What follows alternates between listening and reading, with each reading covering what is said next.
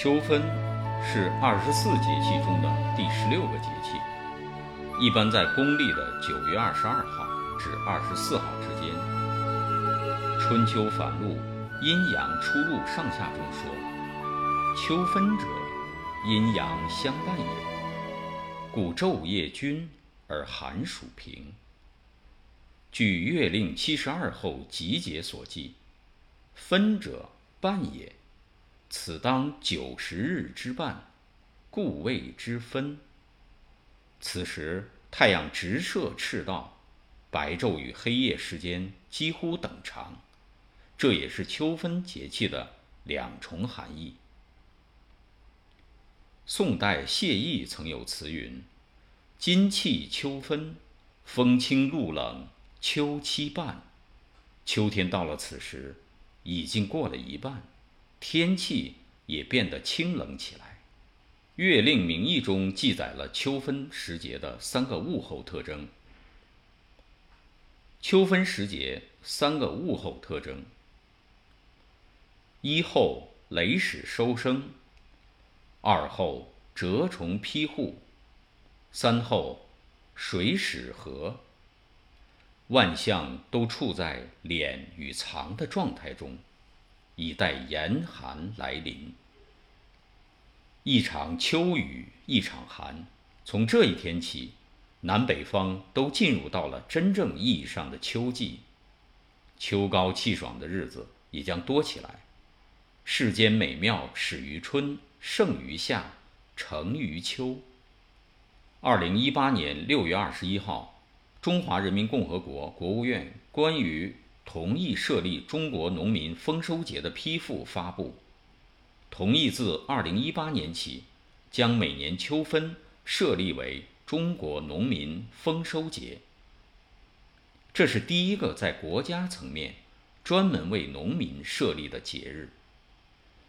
春生春种，秋收秋敛，人顺应天时，此时节当养精蓄锐。重视内守，当静心自持，韬光养晦，以对付秋燥。正所谓静为躁君。春，万物都在生发，都有无限可能；秋，万物都在收敛，在告别。人无往而不在天道循环之中。在农历秋分节气。我们继续欣赏王登科老师的诗画作品《秋分》。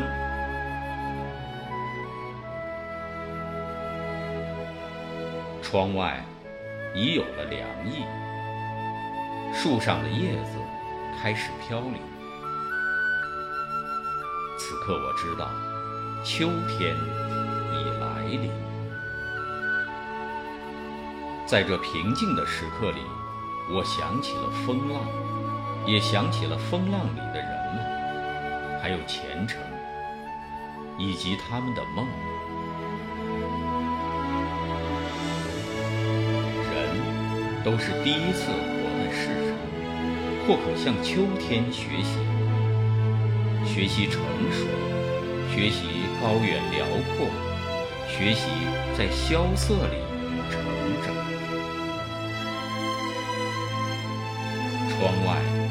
已有了凉意，树上的叶子开始飘零。此刻，我知道秋天已来临。咏念四气诗，秋分八月中，唐·元稹。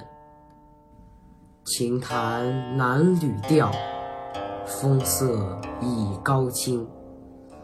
云散飘摇影，雷收震怒声。乾坤能肃静，寒暑喜均平。忽见新来雁，人心感不惊。《夜袭贺兰三件坊》唐·贾岛。漏中仍夜浅，时节与秋分。欲刮西松月，风除一月云。踏台行影性，枕石卧论文。及此寻常境，多来只是君。晚晴，唐·杜甫。返照斜出车，浮云抱未归。江红明远引，霞雨落于飞。凫雁争高去，熊皮绝自飞。秋分客尚在，竹露淅微微。再过王路原居纳凉，唐·周贺。夏天多忆此，早晚得秋分。六月来还见，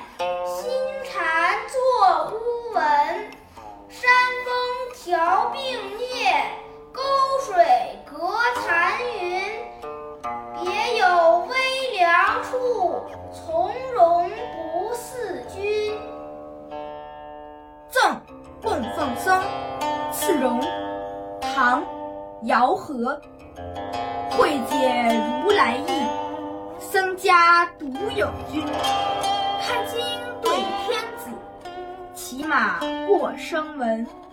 本寺远于日，心师高士云。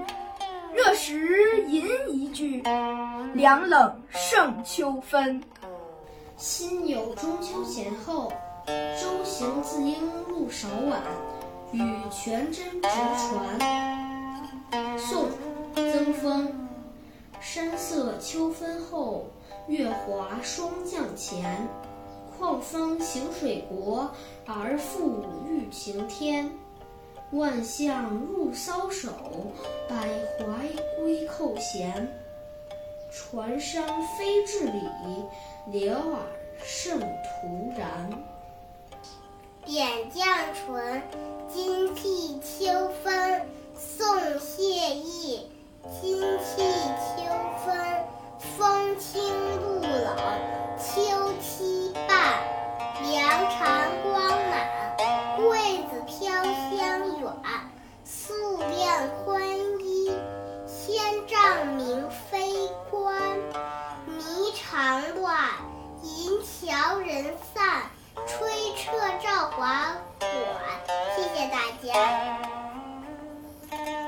记录子河》明·宋晨。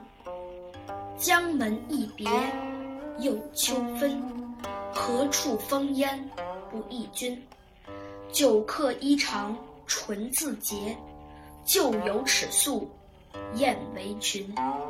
十年世路雕青鬓，三叹斯人没白云。羽意难明最相近。未须重乐北山闻。游君山，名陈洪谟。君山四面皆湖水，遥望巴陵十里余。渺渺烟波无客到，阴阴石洞有。气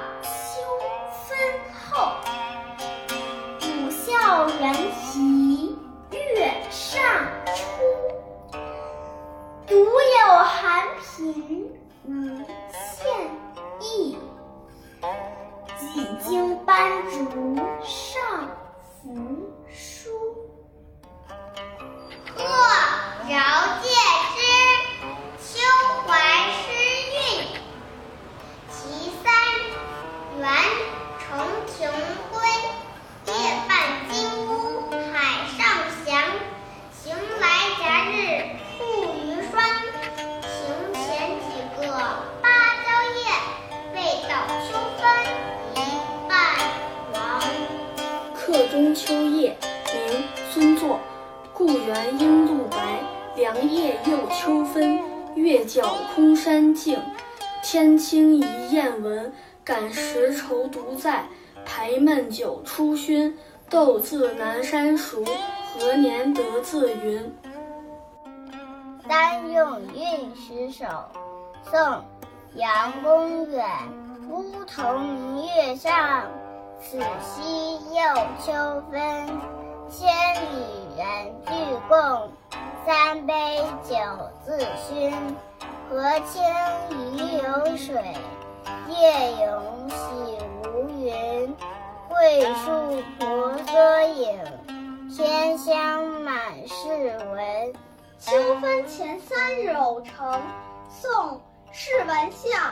秋光今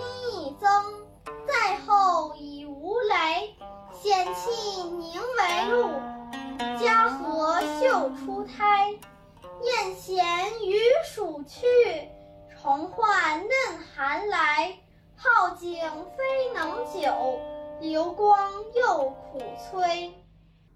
晚秋的回音，朗读者：北京华德中山学校六年级学生张一宁。月色下飘着秋风的清香，柳岸的幽静道出一曲深情的恋歌，歌词和旋律都充满着温馨，并给人以朦胧的美丽。思绪从这里开始旅行，遥想着远方的月夜，是否也是婉约的、朦胧的？是否也有霓虹灯辉淋浴？是否也在某个柳岸的幽静，道出一曲深情的恋歌？是否也伴着绵绵柔柔的南国风情？月色下的柳岸继续弥漫着恋歌，尽管歌词和旋律缠绵不绝，尽管歌词和旋律早已沁入心扉，心还是被屡次的颤动。月色下的柳岸。有三三两两的人在漫步，他们的身影如我影，像一叶浮萍，漂浮于江南这个小城，漂浮于岑河河畔的霓虹灯下。他们或许是想在月夜下，把思念种植在柳岸的幽静，并希望于某年某日绽放出一朵绚丽的花儿。站在季节的分水岭。聆听晚秋残雪的声音，比如秋菊的呢喃，比如红枫叶的心跳，比如残荷的呓语，比如健全的吵闹。从秋天到冬天的崎岖路上，到处都是枯叶残枝，漫野都是冷冷清清。尽管一路不停的回眸，依旧是荒凉的秋色。记得在初秋。我曾用口琴陶醉过满园的秋色，一曲秋之声溢满心间。今天在这个晚秋的月色下，我的口琴声依旧如初。我用无比平静的心情演绎着晚秋的回音，用一曲缠绵悱恻的旋律歌咏着，挽留着凋零的叶子。口琴声。从柳岸的幽静传出，飘向岑参的峭壁，然后返回，产生了奇妙的波浪状的颤抖声。我想，这应该就是晚秋的回音吧。今天的赏节气品非遗诵经典秋分节气专题活动到这里就结束了。感谢参与活动的所有朋友。感谢北京亲爱教育基金会、非遗同盟基金、愿闻其声志愿服务团队和文商书馆的大力支持。期待更多的青少年学生和社会各界朋友加入到我们的活动中来，传承中华优秀传统文化，品味古今中外经典名篇，感悟诗词歌赋无穷魅力。